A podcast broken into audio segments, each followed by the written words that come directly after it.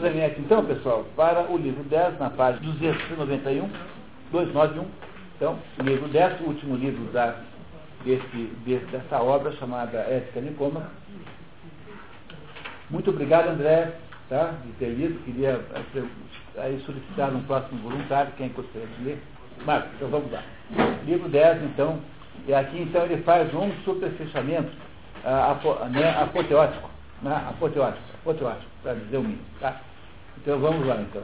Livro 10. Nosso próximo trabalho é, sem dúvida, discutir o prazer, pois se pensa ser ele aquilo que está mais estreitamente vinculado à nossa natureza humana. Essa é a razão por que o prazer e a dor estão presentes na educação dos jovens, como meio de orientar o rumo deles. É, o castigo e a premiação, né? Nesse, nesse sentido. Ademais, gostar ou desgostar das coisas das quais é certo gostar ou desgostar é considerado um elemento de máxima importância na formação no caráter virtuoso. O prazer e a dor se estende ao longo da existência inteira e exerce muito peso e influência na virtude e na felicidade, visto que os seres humanos elegem o prazeroso e se esquivam do doloroso. Seria, portanto, completamente impróprio omitir um assunto tão importante, principalmente porque há muita divergência de opiniões a respeito dele. Alguns sustentam que o prazer é o bem, outros, pelo contrário, afirmam ser ele o mal. Alguns, entre estes, talvez a partir da convicção de que o prazer realmente o é, enquanto outros porque eu acho que é do interesse da moral apresentá-lo como mal, mesmo que o prazer não o seja.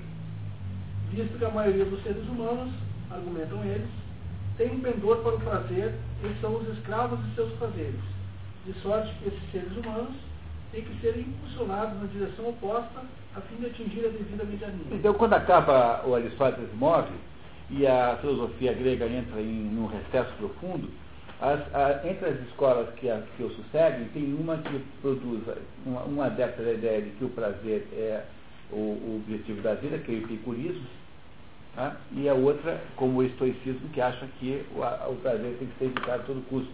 Então, para vocês verem como esse assunto é polêmico, tem então é, a abordagem de que o, prazer é bom e a outra que o prazer é ruim. Quer dizer, simultaneamente, há, há, há dois, há opiniões divergentes a esse, a esse ponto de contraste entre os dois, né? Compreenderam? Quer dizer, isso já existia no tempo da Aristóteles, está dizendo aqui, né? Tem gente que acha que o, o, a regra da vida é fugir ao prazer. É o que pensa alguém que tem uma vida monástica. Então, o sujeito que mortifica o corpo, então ele não tem conforto, dorme mal, dorme no chão, ele só come uma comida sem graça, justamente para não ficar aí se metendo a gourmet. O que é um gourmet na vida dessa gente? Né? Uma pessoa, né? uma pessoa fascinada pelos prazeres da boca. Então, para uma vida monástica, o prazer é um, um, aquilo que há de ser evitado. Para uma vida completamente mundana, o prazer é o objetivo de tudo, em última análise. Compreenderam? É claro que Aristóteles pensa devidamente no meio, né? mas ele, sobretudo, vai, vai, vai tentar agora juntar o prazer com a, ideia da, com a ideia da amizade e com a ideia de valor moral. Então, isso que eu estou fazendo aqui é ajudando vocês a entenderem a ligação das partes. Né? Não esquecendo nunca que isso aqui é uma aula. Isso aqui são notas de aula, não, são, não é um livro é, editado é, no sentido próprio da palavra. Continuando, por favor. É possível, contudo, que esse ponto de vista esteja equivocado. No tocante a paixões e ações, palavras são menos convincentes do que, são menos convincentes do que atos. Assim, quando nossas teorias não se coadunam com fatos palpáveis, são descartadas e também desacreditam a verdade. Quando as nossas teorias não se coadunam com fatos palpáveis, quer dizer, se a sua teoria é desmentida pela prática, é? então você tem que largar a teoria, senão você vai só atrapalhar. É isso que é aristotelismo. Aristotelismo é isso. E todas as conclusões são alicerçadas em observações concretas daquilo que é, é experimentado, aquilo que é experiência real concreta. Não é isso? Então, conclusões sobre cachorros têm que partir dos cachorros que existem. Podem, podem ser conclusões abstratas sobre cachorros, mas elas são baseadas em entidades cachorrísticas reais, que são os cachorros individuais que existem em si próprios. Tá? E não em uma teoria de um cachorro é, ideal. É praxismo, né? É, só cuidado porque o Aristóteles não é um positivista. É. Entendeu? Quer dizer, ele não acha que não exista nada que não seja prático. Ele simplesmente acha que o prático é a origem de todo modo de pensar. É, um, um, positivista, um pragmatista, um sujeito um materialista, ele fica apenas na aparência das coisas. E o, o Aristóteles não é isso. Embora exista uma, aí uma tendência a achar que é isso, que foi gerada pelo próprio Werner Jäger, que escreveu um livro chamado Aristóteles, em que ele muito equivocadamente faz essa conclusão, sendo que Aristóteles acabou sendo apenas um experimentalista puro, fazer uma coisa que se pareceria com um positivista moderno, mas não é não. Está equivocado, tá? Continuando. Se aquele que reprova o prazer encontrado por só um momento, se aquele que reprova o prazer é encontrado por vezes o desejando para si próprio, é, essa inclinação para ele é entendida como significando que realmente acredita que todo prazer é desejado, pois a massa da humanidade não é capaz de fazer distinções. Parece, portanto, que teorias verdadeiras são sumamente valiosas, quer para a conduta, quer para a ciência, desde que, se harmonizando com os fatos, fomentem convicção, com, fomentem convicção e assim estimulem aqueles que as compreendem a nortear suas vidas por elas. Olha que maravilha de frase, né? quer dizer, de um filósofo pleno, um filósofo uh, com, toda, com toda, né, todo o vício da sua capacidade de pensar, né, criando então, digamos assim, fundando a filosofia como ciência fundamental da vida. Uma maravilha isso. Com isso, a título de introito, examinaremos agora as teorias sobre o prazer que tem sido aventadas. Não vamos poder ler muitas, mas vamos ver sobretudo essa que está aqui agora, do Eudoxo, que é um sujeito lá uh, que foi discípulo de Platão, e que, e que, a, e que fez o sobre o prazer. Vamos ver o que, que Eudoxo diz sobre isso. Eudoxo sustentou que o prazer é o bem sobre as seguintes bases. Observou que todos os seres, tanto racionais como irracionais, buscam obter o prazer. Quer dizer, Eudoxo acha o seguinte, que o prazer, no fundo, é o objetivo central da vida. Tá? Ele começou o livro, se vocês lembrarem lá em março, dizendo assim, olha, tem gente que acha isso, que o prazer é o objetivo da vida. Mas eu acho que, embora isso seja, de certo modo, legítimo, porque afinal de contas o prazer é um objetivo final e não um objetivo intermediário, por outro lado, é, isso é compartilhado com os animais.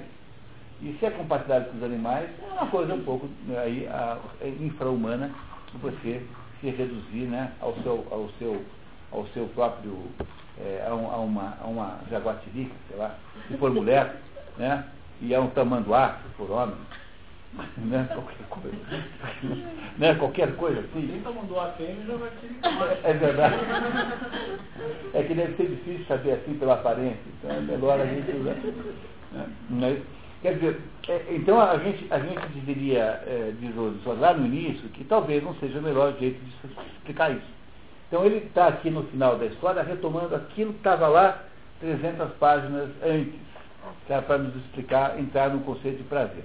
De onde ele vai sair né, em toda a glória, daqui a alguns minutos. Tá? Vamos lá. Mas em todos os casos, argumentou ele, o que é desejável é bom, e o que é o mais desejável é o mais excelente.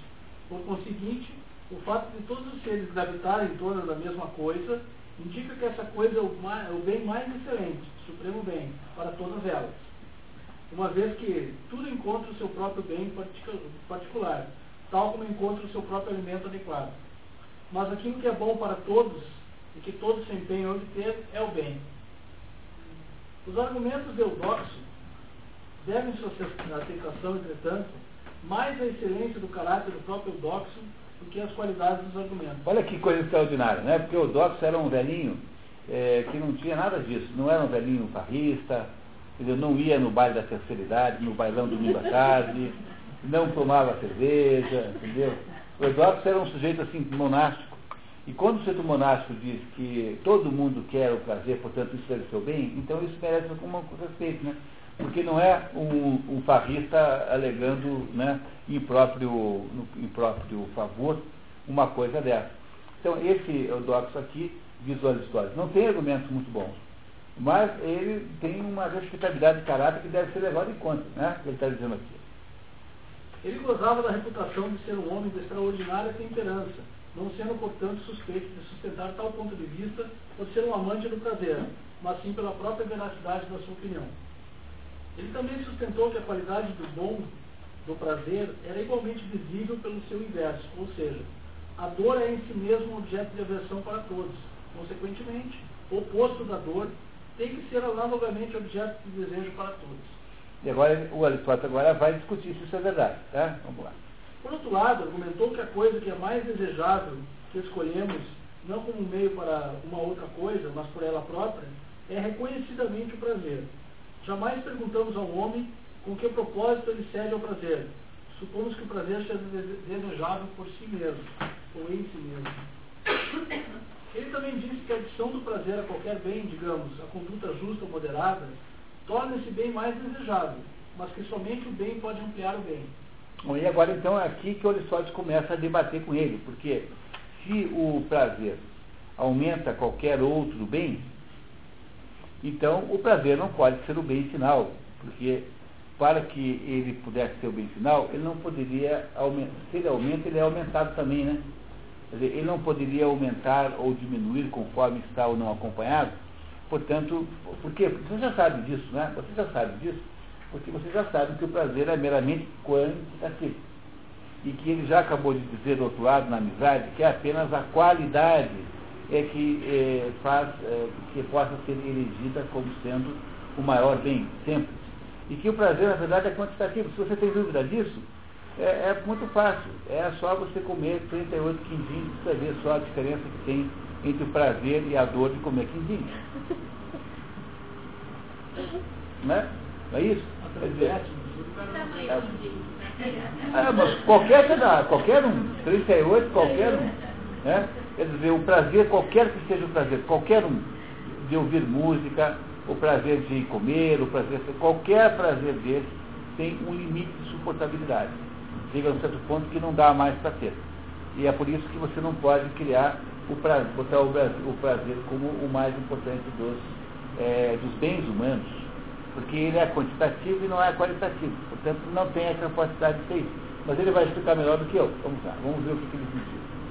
Olha, quanto ao último argumento, parece apenas provar que o prazer é um bem e não que seja de qualquer modo melhor que qualquer outro bem, pois todo bem é mais desejável quando somado a um outro bem do que isoladamente. Ora, olha isso, quer dizer, ele não é o bem, é um bem. Que certamente somado com outros vai bem. Mas o, o, o bem não pode ser o prazer, porque se ele fosse o prazer, ele não poderia ser aumentado ou diminuído conforme está ou não acompanhado de outra coisa. Não é isso? Na verdade, um argumento similar é empregado por Platão no Filebo. Filebo, é um dos diálogos, é. Para refutar o ponto de vista de que o prazer é o bem. A vida de prazer, ele insiste, é mais desejável em combinação com o entendimento do que sem este. Mas se o prazer combinado com alguma coisa é melhor do que o prazer isoladamente, então ele não é ele o bem, porque o bem não é tomado, tornado mais desejável através da adição de qualquer coisa a ele. E é evidente que nada mais, tampouco será o bem, se esse se torna mais desejável quando combinado com alguma coisa boa em si mesmo. O que há então dessa natureza que seja atingível por nós, pois é algo dessa natureza que motiva a nossa busca. Aqueles, quer dizer, Esteusipo, seus discípulos. É, ou então Esteusipo, como diz o Mário Gama. Esteusipo é o sobrinho de Platão que herdou a Academia Platônica. Esse Esteusipo é um sujeito que Platão mandou. Ele, ele é absolutamente medíocre né, em relação a Aristóteles, não tem menor comparação.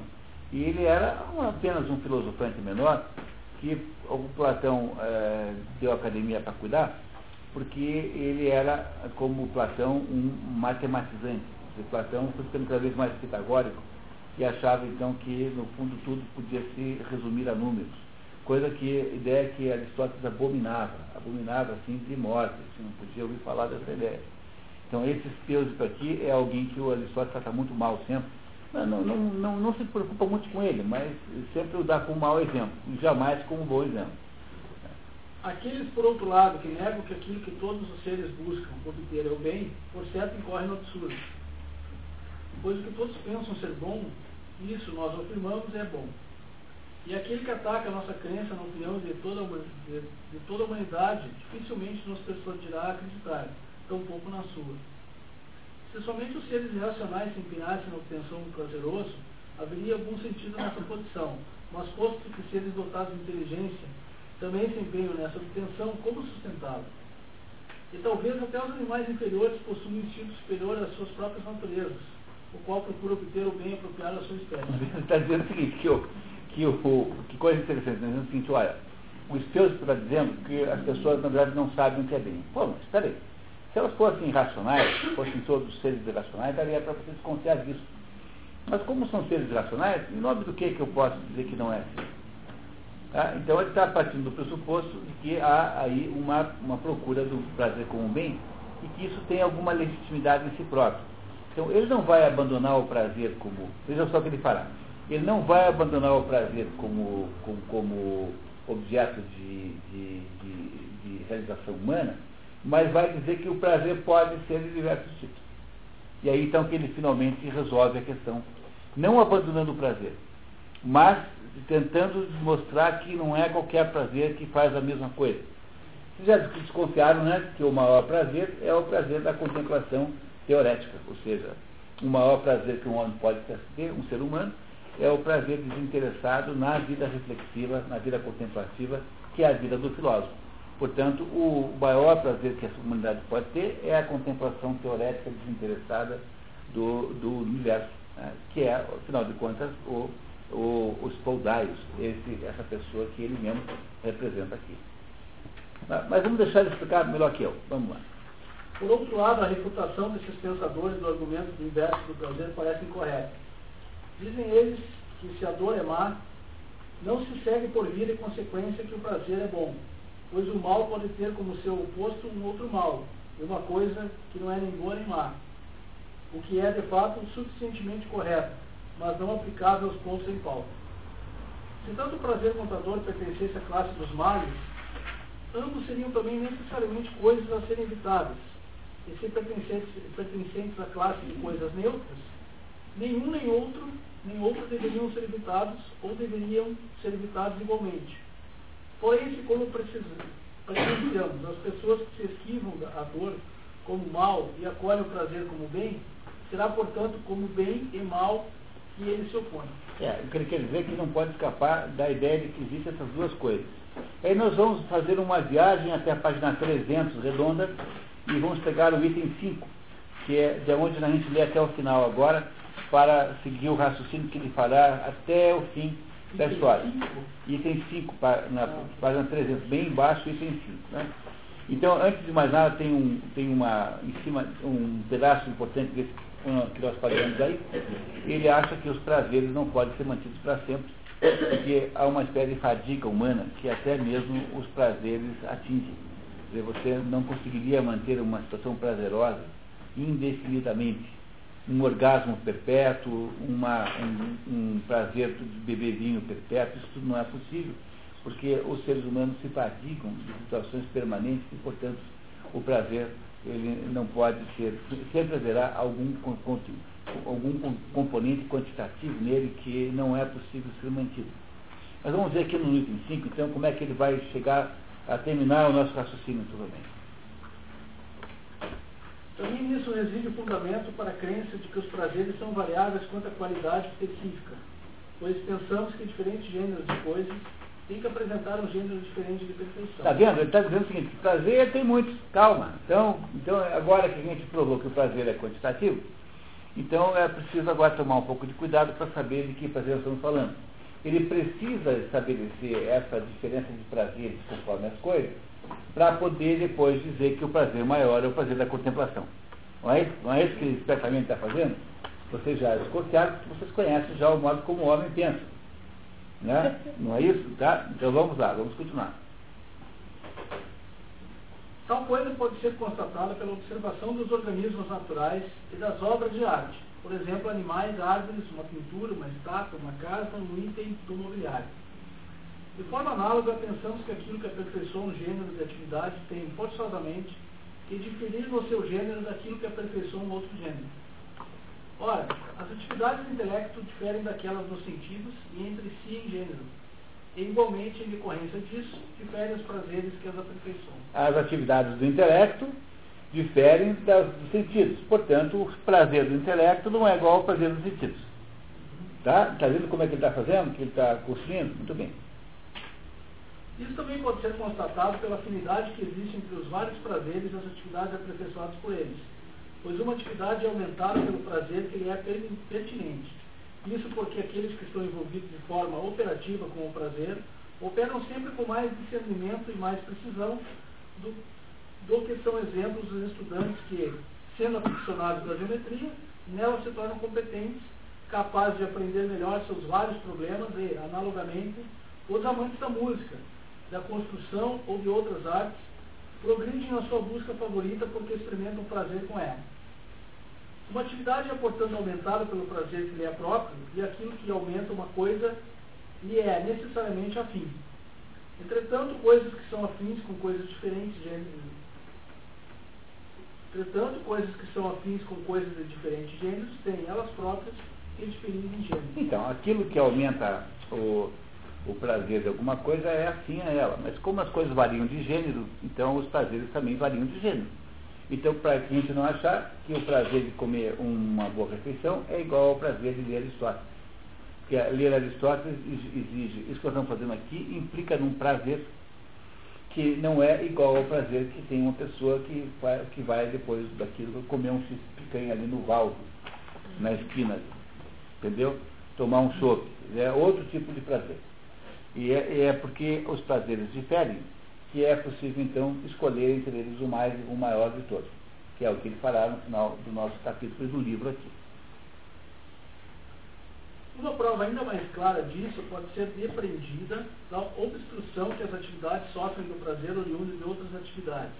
Por exemplo, pessoas aficionadas à flauta são incapazes de dar atenção a uma discussão filosófica ao ouvir alguém tocando flauta, porque se comprazem com música mais do que com a atividade em que estão envolvidos.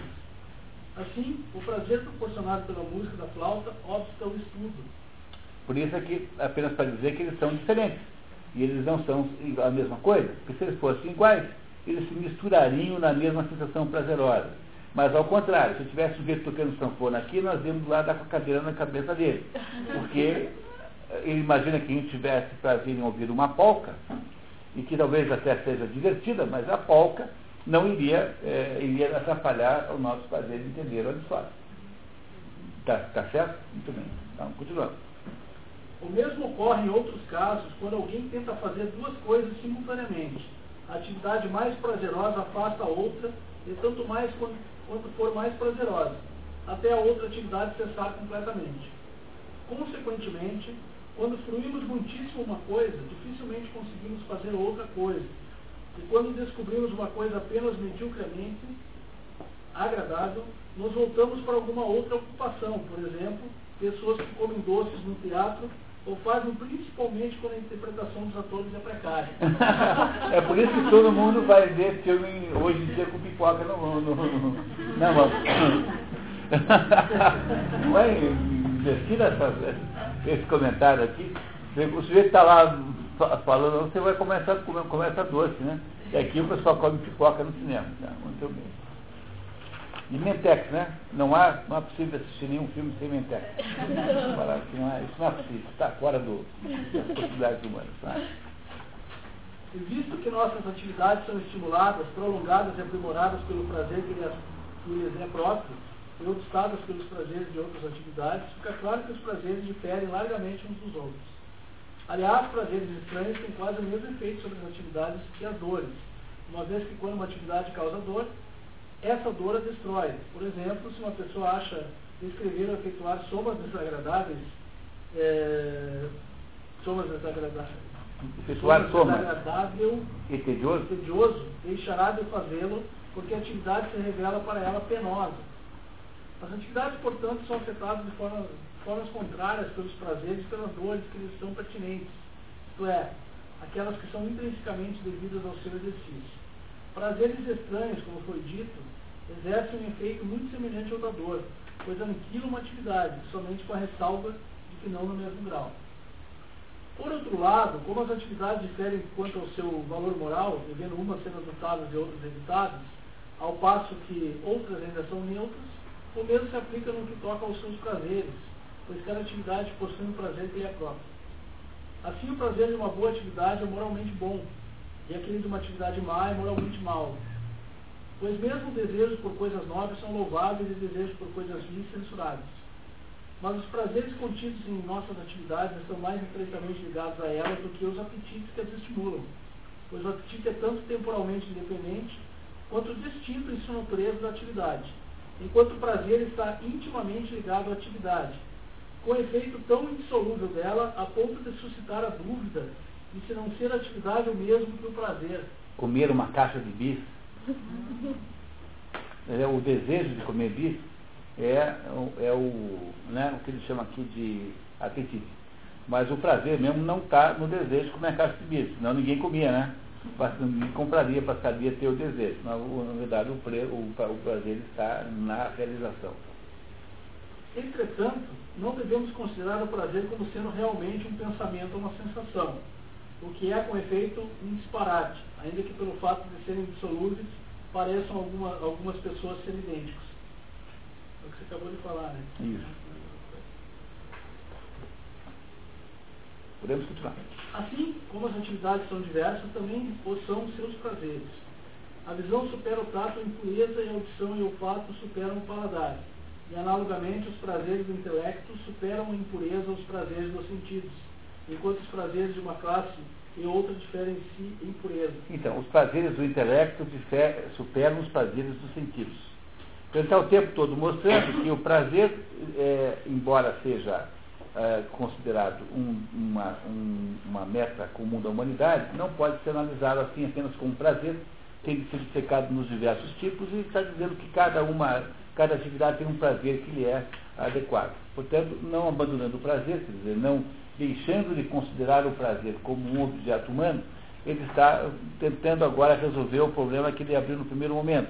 Quer dizer, como é possível que o prazer seja objeto da vida? É, contanto que seja o prazer eh, da, da, da mente intelectual, ou seja, o prazer da contemplação humana. O prazer não ligado aos sentidos, não ligado, portanto, às sensações quantitativas, mas apenas ligado à quantidade, à qualidade. E pensa-se que todo animal possui o seu próprio prazer específico, tal como possui sua própria função específica, a saber, o prazer de exercer essa função. Isso também se evidenciará se considerarmos os diferentes animais um por um. O cavalo, o cão, o ser humano experimentam prazeres distintos. Como disse Heráclito, asnos preferem a limpaduras a ouro. É, a limpaduras é feno, feno, pura e simplesmente. O, os asnos preferem os, né, limpa, feno a ouro. O, o seu cachorro prefere picanha a Shakespeare. Mas pode fazer teste. Tá? Não tem a menor dúvida. Tá? Ele não tem a menor dúvida de que ele prefere picanha. Tá? Mas tá? Muito bem. Pode ler a notinha, por favor. Kant é um dos, do, do, desses, desses, desses filólogos alemães que estudaram tudo isso aqui. Heráclito de Éfeso, filósofo pré-socrático fisicista, chamado de Obscuro. Escoteinos. Escoteinos. Floresceu por volta de 500 a.C. É, é um dos primeiros pré-socráticos. Né? Cientista quer dizer que ele é ligado à física, ele é um filósofo da natureza, que chamaríamos modernamente de naturalista, que quer entender como é o mundo é, a imutável da natureza.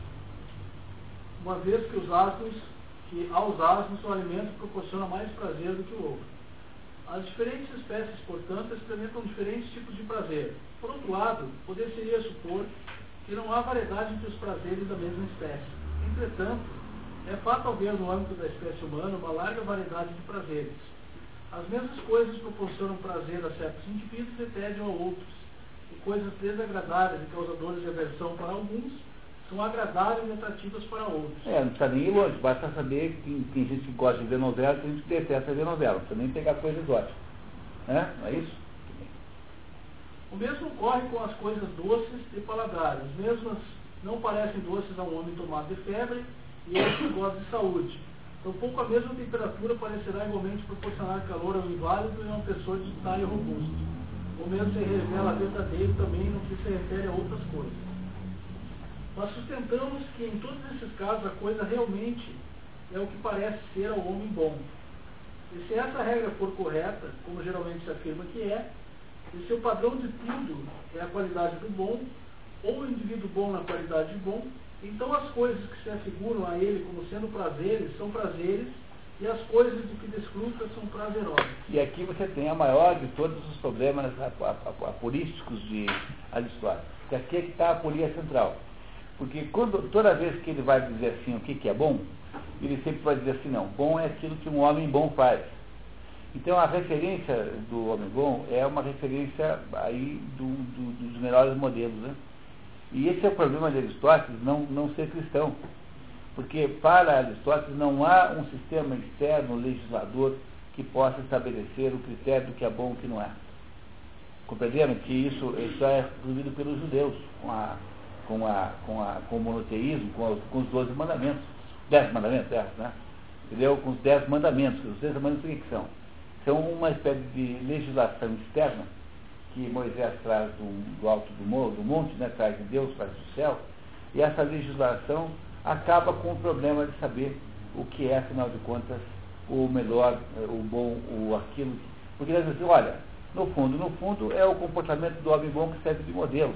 E é por isso que os gregos montaram toda a sua paideia, toda a sua educação baseada nisso.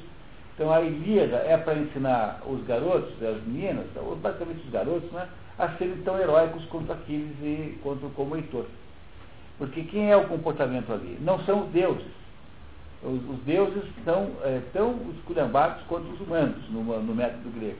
Né? Então, o comportamento ali são determinados modelos humanos que é que os gregos gostariam que, os, que as crianças imitassem. Nós, no mundo cristão, de que nós fazemos parte aqui, nós não temos essa mesma ideia, porque no fundo nós temos uma legislação externa que rompe com a possibilidade de, de, de, com a necessidade de ter que arbitrar quais são os melhores modelos. Então, o Aristóteles sempre irá cair nesse, nesse ponto aqui. Ele precisa dos melhores modelos para dizer é, o que é que os outros devem fazer. Mas a pergunta deve vir assim, mas quem foi que disse que a, esse meu modelo é o melhor? E ele nunca vai resolver esse problema. Dizer, é uma espécie de aporia circular que apenas os, os, o cristianismo resolve. Compreenderam? Porque os deuses não são os melhores modelos. Os deuses, ao contrário, são sujeitos esculhambados, delinquentes, fazem as maiores besteiras tal. Então, tem todos os defeitos humanos. Os deuses, na verdade, são apenas abstrações de características humanas. Então, quem é que vai estabelecer os melhores modelos, afinal de contas? É os melhores homens. Mas quem foi que deu ao, a esses melhores homens a autoridade dos melhores modelos? Enquanto você não tem a legislação externa, você não resolve esse problema que é aqui nesse momento, claro, né, essa aporia, ou seja, essa inconsistência existencial que Aristóteles não consegue resolver. Só o cristianismo resolverá isso mais tarde. Enquanto isso, nós confiamos nos nossos melhores antepassados, naqueles que parecem que foram mais nobres do que nós. Mas sempre é, embora isso possa na prática funcionar, filosoficamente não funciona, entendeu? E filosoficamente sempre haverá aí um buraco que não é, a gente não é capaz de tampar. Agora, na prática pode funcionar. E reparem que ele está o tempo todo dizendo, conforme fazia as pessoas em tal lugar, conforme dizia não sei quem. Ele não fica citando Elíada a cada três páginas. Por quê? Porque Elíada é o referencial dos melhores modelos, é uma espécie de manual é, do grego, de como é que deve, deve ser o grego. Mas ele não consegue resolver o problema que ele tem que voltar para trás para saber quem é que, afinal de contas, ensinou os, os heróis. Quem os ensinou? E aí você está o tempo todo prisioneiro de um, de, uma, de, um, de um buraco sem fundo que você nunca tampa. Só com a intervenção externa, legislativa externa, da, por exemplo, dos Dez Mandamentos, né, do, do, da, da vinda do anjo Gabriel ditando o Corão para Maomé, o que é o Corão? O Corão é um conjunto de regras né, é, portanto, a, a interferência externa, a legislação externa, que obriga todo mundo a seguir.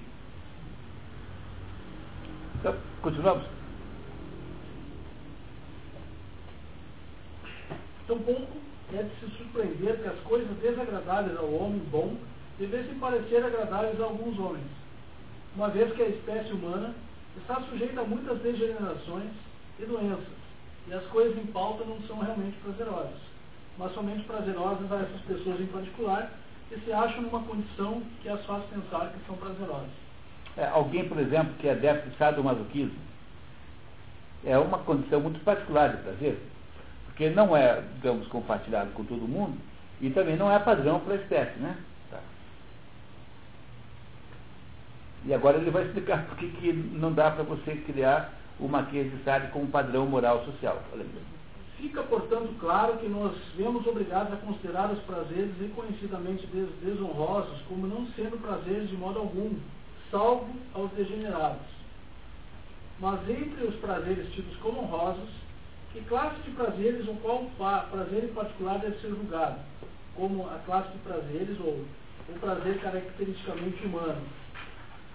Talvez possamos esclarecer com base em uma consideração das atividades humanas, já que, como vimos, os prazeres correspondem às atividades às quais pertencem. Será, portanto, aquele prazer ou aqueles prazeres pelos quais as atividades ou as atividades do homem perfeito e bem-aventurado é, são aperfeiçoadas que deverão ser declaradas humanos no sentido estrito e mais pleno. Os outros prazeres os serão apenas um grau secundário ou inferior, como as atividades às quais pertencem. Portanto, o que é o prazer alto é aquele definido pelo, pelo menor dos homens, pelos espoldários, que é o sujeito mais maduro e mais, é, mais decente de todos. É, você continua dependendo de uma referência que, por sua vez, não se referencia em nada. E é por isso que isso é um problema, né? Mas ele não sabe resolver isso enquanto não tiver legislação externa. Mas ele está agora tentando caminhar, nos levar para o final do livro, em que ele nos diz, afinal de contas, que, em última análise, é o espaldaios que atinge o maior grau possível de prazer e realização humana, que é o homem maduro capaz do bios teoréticos, capaz da vida contemplativa, quer dizer, é capaz de levar a sua vida para investigar especulativamente o mundo, o cosmos. E aí faz então a defesa final do filósofo como sendo, dentro desse aspecto, né, o mais maior de todos os objetivos humanos. Aí, continuamos, por favor. Finalizadas as discussões dos vários tipos de virtude, de amizade e de prazer, resta-nos tratar sumariamente da felicidade, porquanto consideraram ser isso o fim da vida humana. Mas a discussão será abreviada se recapitularmos o que já foi dito. Então veja só, o livro inteiro está resumido nessa linha aqui, tá? Está vendo? Ó? Ele gastou, ele, é, depois de vários tipos de virtude, lembra? As virtudes da alma sensitiva, as virtudes da alma intelectiva. Da amizade, que a gente acabou de ver aqui um pouco antes. E agora do prazer, agora ele vai fazer a síntese de tudo isso no livro, tá? Na obra, vai fazer sintetizar tudo do jeito lá. Bem, afirmamos que a felicidade não é uma certa disposição de caráter, porque se eu fosse, poderia ser possuída por um indivíduo que passasse a totalidade de sua vida adormecido, vivendo a vida de um vegetal ou por alguém que estivesse mergulhado nos mais profundos infortúnios. Que é o exemplo de Primo, né, que perdeu tudo com a guerra de Troia. Se então rejeitarmos, uh, rejeitamos como insatisfatório, preferimos classificar a felicidade como alguma forma de atividade, como foi dito na primeira parte desse tratado, essas atividades se enquadram em dois tipos, ou seja, algumas são meramente meios necessários e desejáveis somente em função de alguma coisa a mais, e outras são desejáveis em si mesmas, Fica claro que a felicidade deve ser classificada entre as atividades desejáveis em si mesmas, e não entre aquelas desejáveis a título de meios para alguma coisa a mais. Isso porque a felicidade nada falta e ela é autossuficiente. E ele disse logo no começo, oh, senhora, felicidade é o que todo mundo quer, né? Eu da imônia. No entanto, ela não pode ser voltada para meios, mas para fins. Ele está fazendo um resumo do livro inteiro. Né? Continuando. Atividades desejáveis em si mesmas são aquelas que não visam a nenhum resultado além do mero exercício da própria atividade. Ora, e é de se pensar ser essa, natureza, ser essa a natureza das ações virtuosas, pois realizar ações nobres e virtuosas é algo desejável por si mesmo. Contudo, entretenimentos agradáveis também são desagradáveis por si mesmos, uma vez que não, não são, são desejáveis, são desejáveis. desejáveis por si mesmos, uma vez que não os usamos como um meio para uma outra coisa, e a propósito se mostram mais frequentemente maléficos do que benéficos, levando os indivíduos a negligenciar a própria saúde do corpo e os próprios bens. Todavia, pessoas que a multidão tem na conta de felizes costumam recorrer a tais passatempos. Não precisa dizer, é, são, quer dizer, o sujeito que parece feliz é o que mãe rica, que tem um automóvel melhor, que se diverte melhor, que, se tem, come melhor, come mais cadeado. Né? Então está dizendo que o prazer não deixa de ser uma, um fim também da vida. Só que ele não aceita o prazer de modo bruto, mas ele quer estabelecer depois categorias. Não é isso? Tá. Podemos... E é esta a razão por que os apreciadores desses, desses passatempos gozam de grande favor por parte dos tiranos, já que fazem de si mesmos figuras agradáveis e fornecem os seus, o que os seus senhores desejam. E o que eles desejam é entretenimento. Assim, se presume que entretenimentos constituem um componente da felicidade, já que déspotas e potentados enchem o seu ócio com eles. Mas, em primeiro lugar, é possível que esses indivíduos não constituam uma prova de tal coisa. Virtude e inteligência, que são as fontes das atividades humanas mais elevadas, não dependem da posse do poder. E se essas pessoas, carecendo de gosto para o prazer puro e generoso, recorrem aos prazeres do corpo, não nos cabe, em razão disso, supor que os prazeres do corpo são, mais, são os mais desejáveis. As crianças imaginam que as coisas que elas próprias valorizam são realmente as melhores. Não é de se espantar, portanto, que como crianças e adultos têm diferentes padrões de valoração, do mesmo modo devem tê-los o indigno e o virtuoso. Portanto, como foi reiterado, as coisas realmente valiosas e prazerosas são as que parecem tais ao homem bom. Mas cada indivíduo considera a atividade mais desejável a que se ajusta à sua disposição particular. E, portanto, o indivíduo bom considera a atividade virtuosa mais desejável. A conclusão é que a felicidade não se encontra nos entretenimentos. Em segundo lugar, seria bastante estranho que o entretenimento devesse ser nosso fim, que devêssemos molejar e suportar duros momentos ao longo da vida inteira, a fim de podermos nos divertir, pois virtualmente todo objeto que colhemos é buscado como meio para alguma coisa mais, salva a felicidade, que é um fim em si mesmo. Fazer o entretenimento objeto de nossas buscas sérias, dos nossos esforços, se afigura todo e sumamente pueril. É o Brasil. Então, está aí a melhor definição do Brasil que alguém deu na história humana. O Brasil é esse país tolo e pueril. É um país que acha que democracia é ficar fazendo, transformando criança em pilantrinho político. Porque aí os pilantrinhas vão lá e fazem todos os conchavos que os outros fazem e tal, porque afinal, né, é assim que faz, né? Não é isso? Tá? Tá? E, então, é isso que o Brasil é. É um país tolo e ridículo. Porque é um país que pensa que o prazer é o objeto da vida. E aí, então, o Dr. Freud disse uma das coisas mais geniais que ele disse é assim, é, civilização é repressão. Você não consegue fazer civilização a não ser que você reprima o prazer. Não faz. É impossível. No entanto, a nossa perspectiva civilizatória aqui é uma perspectiva de fazer uma sociedade voltada para o deleite, para o carnaval, futebol, só tem coisa muscular e coisa sensitiva. Está vendo o que ele só está dizendo aqui?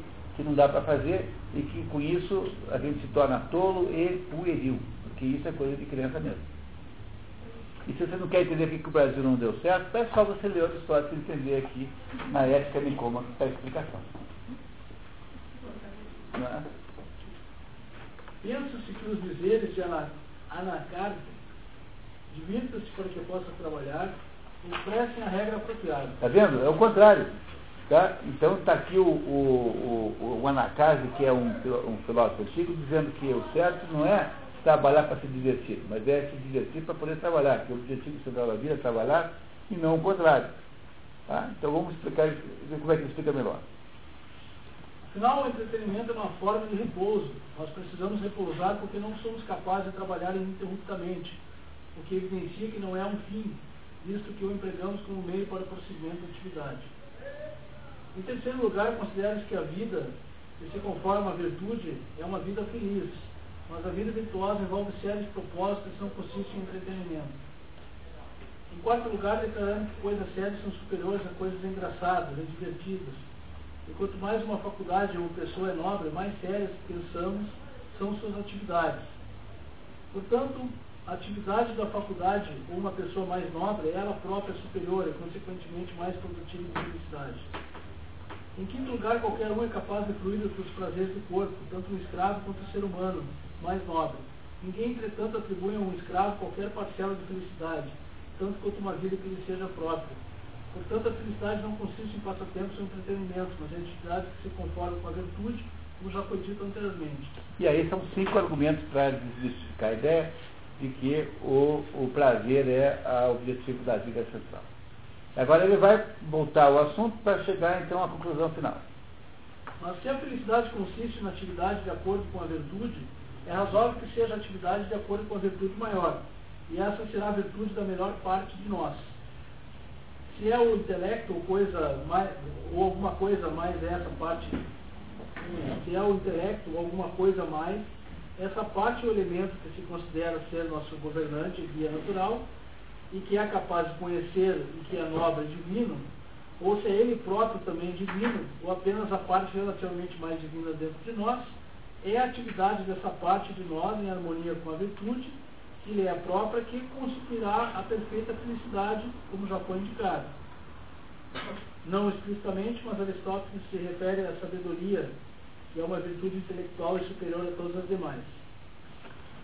É, muito bem, e já foi indicado que essa atividade é aquela da especulação. Muito bem, especulação aqui é no sentido filosófico, filosófico tá? não é no sentido de comprar é, cenoura no lugar para vender mais caro semana que vem, já, tá, entendeu? Tá, né? Quer dizer, veja, esse parágrafo aqui mata toda a questão, né? Diz assim, olha, então já que existem atividades diferentes, com nobreza diferente, a atividade central da vida é aquela é, que é a mais alta. E qual é a atividade mais alta? É aquela, presta atenção, hein? Aquela que parece ter origem divina ou que nos permite compreender o divino, que é aquilo que ele chamou no nossa última aula de intelecto, um, na, aula, na aula anterior, né? duas para trás, quando ele explica as funções da alma racional, diz que tem uma que não é humana, que é o intelecto, que é capaz de perceber o divino. Então, se o ser humano tem um pedaço mais nobre, que é esse pedaço que é divino, o intelecto ou o espírito, né? como nós falamos hoje em dia, ou se é uma função da alma humana, mas que permite conhecer o divino, então é essa aí é o pedaço no qual devemos botar a vida função disso aí, e é aquilo que se chama de especulação em termos filosóficos, ou seja, a mente capaz de, de refletir. É o bioteoréticos, vida teórica, vida de, eh, de, de, de análise de compreensão.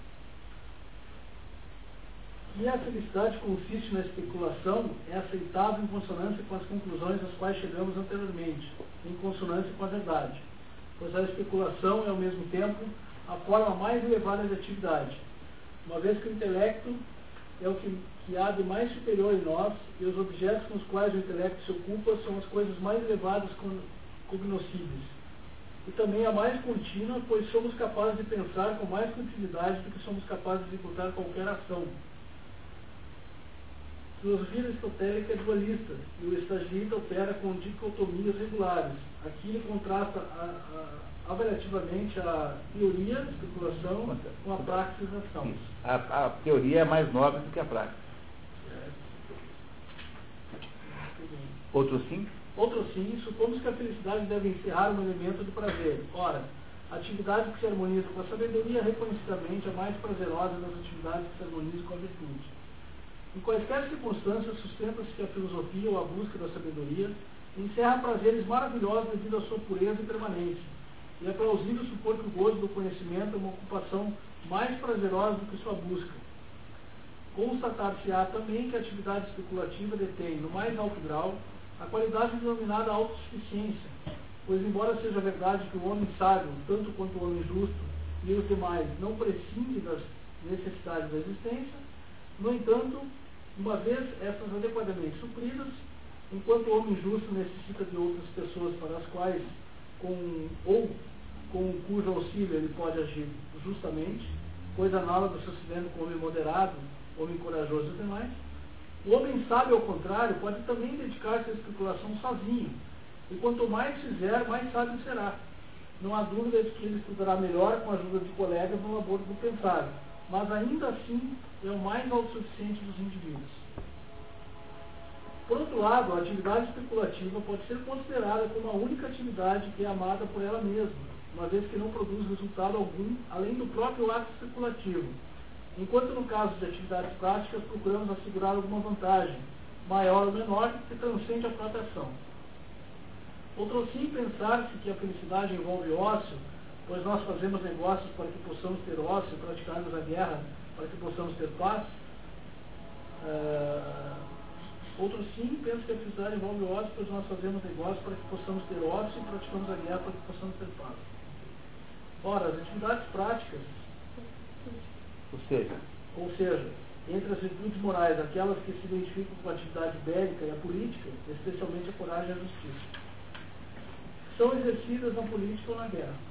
Entretanto, as atividades políticas bélicas parecem ser destituídas de ócio, as bélicas com efeito inteiramente sem ócio, pois ninguém deseja estar na guerra por estar na guerra, nem toma medidas deliberadamente para causar uma guerra um homem que declarasse guerra a um estado inimigo simplesmente para produzir batalhas e matanças seria considerado um completo assassino. A guerra não é alguma coisa que se, que se faz voluntariamente, ou se faz circunstancialmente, mas a busca do conhecimento, ou seja, a vida contemplativa, parte e depende de qualquer coisa.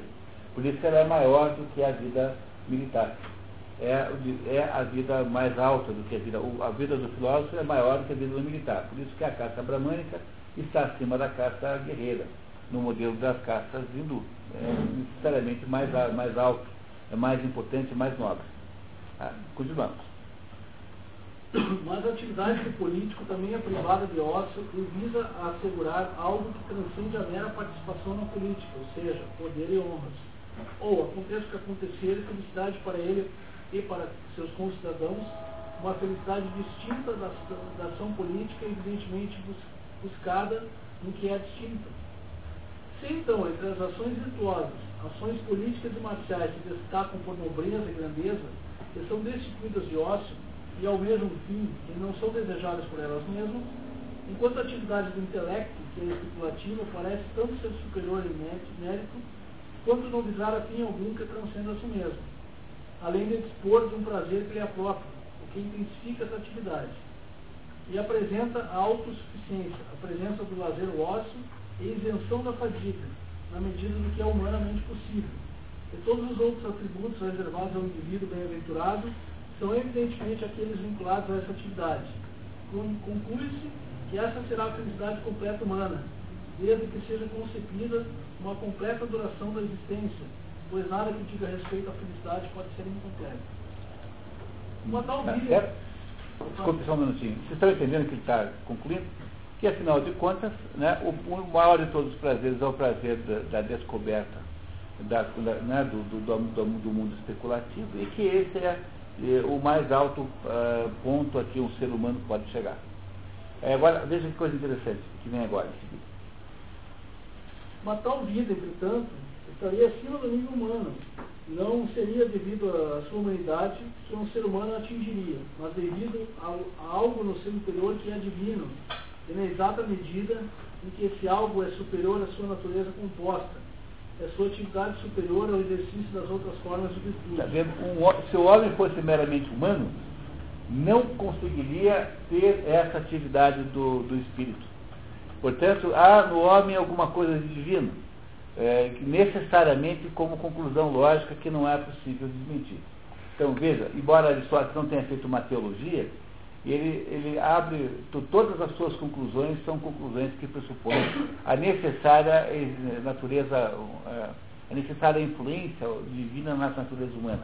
Quer dizer, o homem que tem a vida especulativa, de alguma maneira, parece-se com Deus. Tá, vamos ver como é que ele continua. Mas não devemos acatar aqueles que nos dizem, aqui, né? Não, se então o intelecto. Se então o intelecto é algo divino, se comparado ao ser humano, a vida que se harmoniza com ele é divina se comparada à vida humana. Entenderam? Quer ler de novo essa linha? Se então o intelecto é algo divino se comparado ao ser humano, a vida que se harmoniza com ele é divina se comparada à vida humana. Mas não devemos acatar aqueles que nos dizem que um homem deve alimentar pensamentos humanos. Eurípides e um mortal ter pensamentos da, da mortalidade, índole de Tebas, poeta aí. Mas sim, na medida do possível, nos imortalizarmos e fazer tudo a que um homem é possível para viver de acordo com o que há em si de mais excelso. Pois, embora isso seja de modesta magnitude, em poder e valor ultrapassa de longe todo o resto. Pode-se, inclusive, sustentar que esse é o verdadeiro eu de cada ser humano. Isso será a parte predominante e mais excelente o que resulta ser algo estranho que o homem devesse escolher viver não sua própria vida, mas aquela um outro. Abdicar da sua condição humana é, no que tem ela de divino.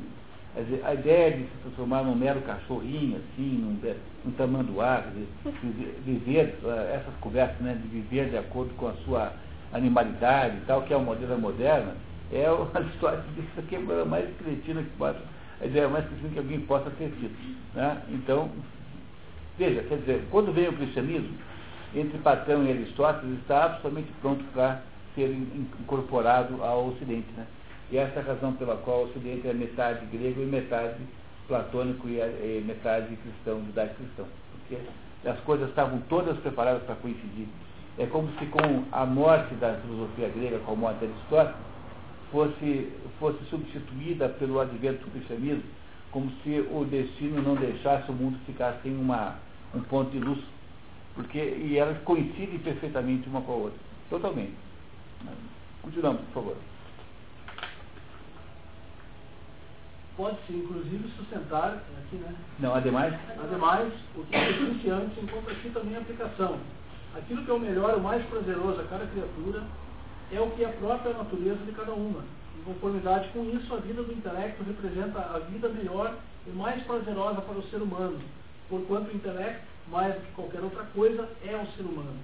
Consequentemente, essa vida será mais feliz. Porque a vida dos prazeres é uma vida compartilhada por todos os animais que também gostariam de, né, de passar o dia inteiro comendo biscoito. Então, então a, a, achar que a sua vida é voltada para prazeres é abdicar da sua condição humana e, e, a, e a, chamar para si uma condição animalesca. Que é o que o Maslow. Que é o que faz o Maslow quando fica conversando com essa conversa de comida. Entendeu? Por exemplo, ele acha que dá para pensar no negócio depois de tudo. Mas não, peraí. Mas tem que começar pensando desde o início, senão não é ser humano. É, quer dizer, é o contrário do que, do que por exemplo, as, as teorias de limitação modernas acham que estão fazendo. É uma, uma coisa notável, né? Que ninguém presta atenção nisso. Agora, o problema é aquele, né? Você tem um, um tipo de, de, de ideias que circulam no mundo empresarial na academia voltada para a empresa, nesses negócios de MBA e tal, etc., que são assim, vergonhosamente pequenos e, e vergonhosamente precários quando se pega uma Aristóteles assim. E ninguém podia sair por aí estudando nada sem estudar os, esses, cinco, esses cinco livros do Aristóteles. Não tinha que passar um ano fazendo isso, só isso. Depois que você faz isso, tudo é possível fazer, mas antes é muito difícil. Porque como as pessoas estão completamente sem é, perder a noção de dimensão intelectual, então qualquer modismo vem, vem com toda a força. E as pessoas viram assim apenas reproduções de, modismo. Não que eles possam seja certo o tempo todo, mas ele está levantando os debates corretos. Né? É isso que ele faz. Agora ele vai. Pergunta certa. É, fazendo as perguntas certas. E agora vamos ver como é que ele fecha aqui na 8. Vamos lá. A vida com outro tipo de vida, de, com outro tipo de virtude, isto é, as virtudes morais. É, o sujeito que tem a vida. Porque lembra, né? As virtudes morais são as quais? São as virtudes em que o, o, o, o frone, a fronêsica, a sabedoria é prática, que é um pedaço, uma função da mente intelectiva, faz com que o mundo das emoções se submeta. Então, a pessoa que, que tem uma vida procurando a justa medida, embora ela não tenha nenhuma inteligência é, contemplativa, vocês lembram né, que a mente humana tem cinco funções. Tem a função fronêsis, que é a sabedoria prática, tem a função poética, que é a função de saber fazer coisas, tem a, o nous, que é o intelecto, tem a, a, a episteme, que é a capacidade de argumentar demonstrando, e por último tem a filosofia, que é a somatória da episteme com o nous. Quando se soma esses dois, dá a filosofia. Então, uma pessoa que tem apenas afronêmica, que está dizendo agora. Lembraram, né? Do quadro, né? Uma pessoa que tem apenas o conteúdo afronêmico. Ela é uma pessoa com uma vida é, é, decente, porém secundariamente. Vamos lá, ele está dizendo isso. A vida com outro tipo de virtude, por outro lado, é feliz somente num grau secundário, já que as atividades morais são puramente humanas. Quer dizer, a justiça, a coragem e as outras virtudes são manifestadas por nós através do nosso relacionamento com nossos semelhantes. Quando observamos o que é devido a cada um de nós, cada um nos contratos de prestação de serviço em nossas várias ações, em como em nossas paixões, e todas essas coisas parecem ser assuntos puramente humanos. Além disso, algumas ações morais são consideradas como resultantes da constituição física, e pensa-se que a virtude moral mantém, em certos aspectos, uma estreita afinidade com as paixões. Ademais, a prudência está intimamente ligada à virtude moral, e esta com a prudência, na medida em que os primeiros princípios empregados pela prudência são determinados pelas virtudes morais, e o padrão correto para as virtudes morais é determinado pela prudência. Mas sendo as virtudes morais também vinculadas às paixões, estão relacionadas com nossa natureza composta. Ora, as virtudes de nossa natureza composta são puramente humanas, e, portanto, também são a vida que manifesta essas virtudes, e a felicidade que lhes diz respeito. Bastará aqui dizermos que a felicidade pertinente ao intelecto é independente, pois uma discussão completa da matéria está fora dos limites do nosso presente propósito. Discussão completa se encontra no Tratado da Alma. É um dos cinco livros, né? Tá. E pareceria que essa felicidade necessita escasso equipamento externo, ou menos do que a felicidade baseada na virtude moral. Ambas, pode-se admiti-lo, requerem as necessidades essenciais da vida, e isso num grau igual, embora o político tenha de fato maiores cuidados quanto às necessidades do corpo e coisas semelhantes. Por isso, nesse aspecto, é possível que haja pouca diferença entre elas. Mas no que tange ao objeto de suas atividades específicas, suas necessidades diferem largamente. O homem generoso necessitará de riqueza para realizar ações generosas, e também um homem justo para desempenhar suas obrigações, uma vez que meras intenções são indistinguíveis e mesmo os injustos simulam desejar agir justamente. O homem corajoso necessitará de força se quiser executar qualquer ação que, se, que revele sua virtude. E o moderado necessitará de oportunidade do teste diante do ceder aos excessos. Caso contrário, como poderá ele, ou o possuidor de qualquer outra virtude, demonstrar que é virtuoso? Debate também qual é o fator mais importante na virtude, se o propósito ou a realização, uma vez que se afirma depender de ambos. Ora, a perfeição da virtude claramente consistirá em ambos, mas a realização de ações virtuosas requer muito equipamento externo. E quanto mais for assim, mais grandiosas e mais nobres serão as ações. Mas o estudante, no que diz respeito ao que busca sua atividade. O estudante, desculpe, é o estudioso, tá? Tá? Estudante muito mal, muito pouco adequado à tradução de estudante. A gente pensa em alguém ali no, no colégio, o professor Brandão. Tá? Não é, o estudioso, o estudante é quem? O estudioso, que está, o que está dedicando a sua vida a bioteoréticos. Quer dizer, o sujeito que quer ser generoso tem que ter dinheiro. Senão você não pode porque você é generoso, porque fica só um generoso teórico. Agora, o, o, pesquisador, o estudioso, não, não precisa de nada para ser estudioso. Repare o que ele vai dizer. Mas o estudioso, no que diz respeito ao que busca a sua atividade, dispensa todo aparato externo. Pelo contrário, pode-se quase dizer que bens mundanos constituem um entrave à especulação. Quanto mais dinheiro tiver, menos estuda. Quanto mais eh, televisão acaba assistir, menos estuda. Quanto mais festas você frequentar, menos estuda. O sujeito que, que pode ser completamente pobre e ser um intelectual, um intelectual decente. Ser completamente pobre, relativamente pobre e ser um intelectual que dá certo. Agora, para você poder ser generoso, ou pelo menos dentro daquele dizia, como é que você distingue o sujeito que é um exibicionista e o sujeito que é tímido? Quer dizer, o sujeito que tem aquele ponto médio. Então, para poder fazer isso, tem que ter o dinheiro, as condições, não para fazer isso. Tá? Essa é a diferença. Embora seja verdade que, sendo um homem e vivendo na companhia de outros homens, ele escolhe dedicar-se à ação virtuosa, de modo que necessitará de bens externos para proceder à sua vida como ser humano. As considerações que se seguem servirão também para mostrar que a felicidade perfeita é uma forma de atividade especulativa. Os deuses, como os concebemos, desfrutam de bem-aventurança e felicidade.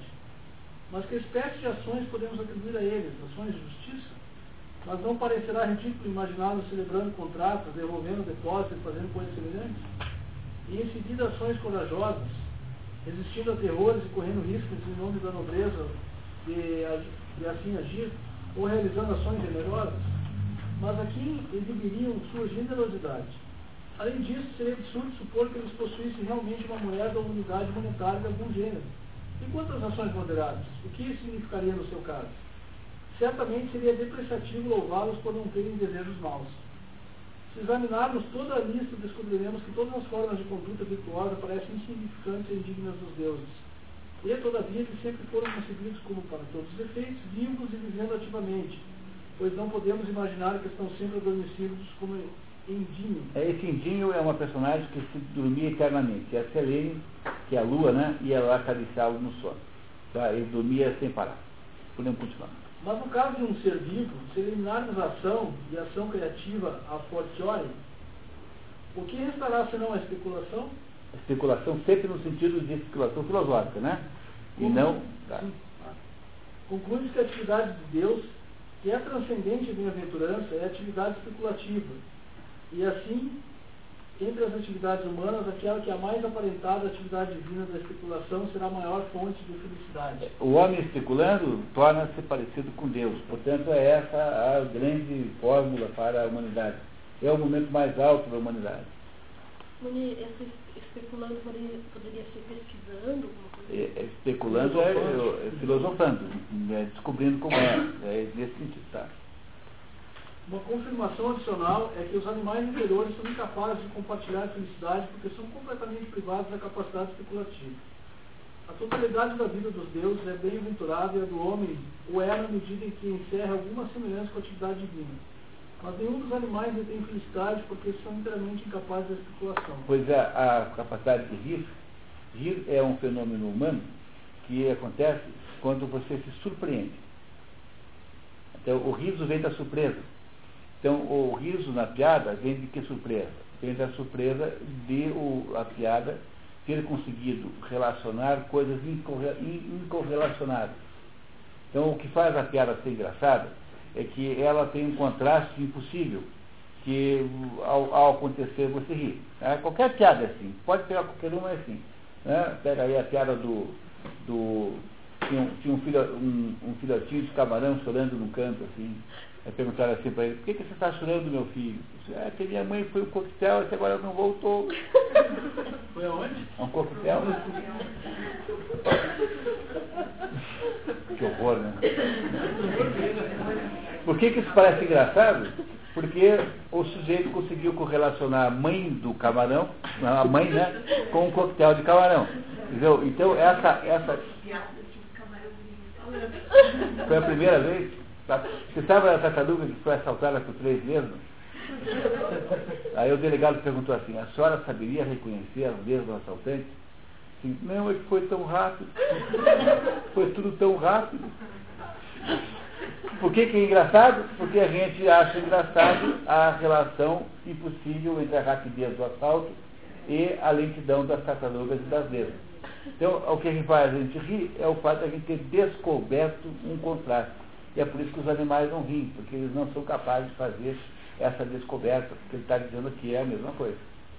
Tá? Não é isso? Então a piada só tem graça quando ela é assim, quando ela é contraditória, né? Quando ela tem uma, né? por exemplo, as, as duas traças saíram do cinema. Aí uma falou para outra assim, gostou do filme? Falou, não, eu achei melhor o livro.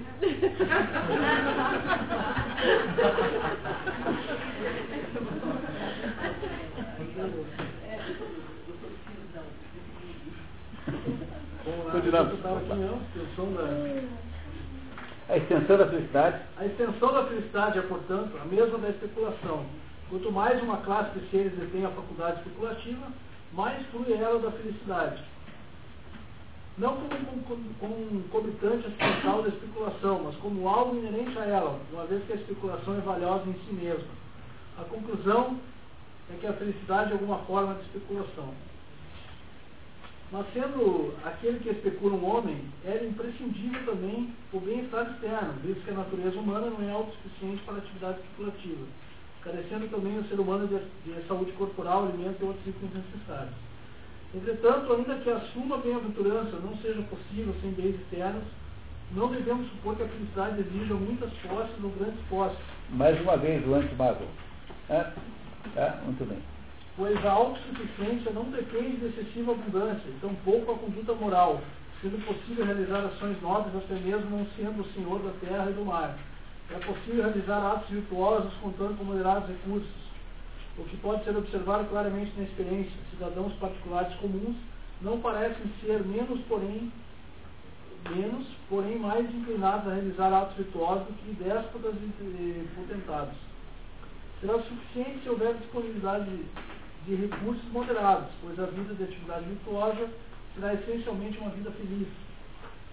Solon, sem dúvida, forneceu uma boa descrição da felicidade ao dizer em sua opinião que, em sua opinião, eram felizes os homens que, moderadamente providos de bens externos, haviam realizado os atos mais nobres e vivido comedidamente, pois é possível para um homem de posses moderadas fazer o que é certo. Anaxágoras, por sua vez, não parece ter concebido o homem feliz como abastado poderoso, visto que afirma que não se surpreenderia se o homem feliz estivesse fadado a parecer aos olhos do vulgo um tipo estranho de pessoa, pois a maioria dos homens julgam segundo os bens externos e é tudo o que são capazes de perceber. Por conseguinte, nossas teorias parecem se harmonizar com as opiniões dos sábios, sendo ele mais sábio que os Esse sábios. do que todos os outros. Tais argumentos, portanto, são portadores de um certo grau de certeza, mas é através da experiência prática relativa à vida e à conduta que a verdade é realmente apurada, pois é aí que se encontra o fator decisivo. Temos, portanto, que examinar as conclusões que apresentamos submetendo-as ao teste dos fatos da vida. Se se harmonizarem com os fatos, poderemos aceitá-las. Se não for o caso, teremos que considerá-las meras teorias.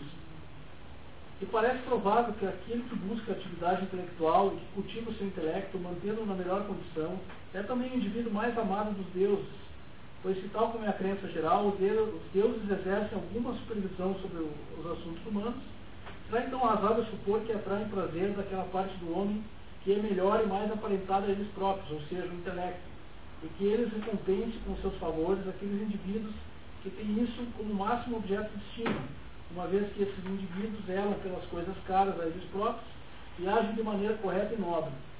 Ora, está claro que todos esses atributos dizem respeito, acima de tudo, ao homem sábio. É ele, então, o mais amado dos deuses. E se assim é, é ele naturalmente o mais feliz. E temos, assim, uma prova suplementar de que o homem sábio é o mais feliz.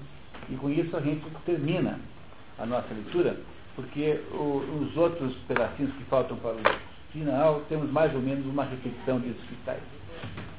E aí eu, eu, imagino que vocês tenham conseguido entender, né, perceber o caminho que Aristóteles nos conduziu, né, o que é uma, o que é um livro de um filósofo, né, o que é um filósofo em ação, ajudando a gente a entender, a entrar no mérito das coisas e criando uma compreensão verdadeira do, daquilo que tem cabimento a gente ver quando a gente olha para uma coisa dessa. Esse é um livro monumental, é um dos mais importantes livros da história da filosofia e da cultura humana. E é um livro para vocês lerem mais outras vezes que essa. E espero que vocês tenham se divertido com Aristóteles e tenham guardado aí eh, alguns desses conteúdos aí para todos sempre. E vamos fazer o terceiro passo na direção da compreensão de Aristóteles, que é a metafísica. E lembrá-los né, que a metafísica, agora a gente entra em orgasmos múltiplos a partir desse aqui, porque nós já temos uma base aristotélica suficiente para entender um dos mais profundos e mais complexos livros já escritos, que é a metafísica de Aristóteles.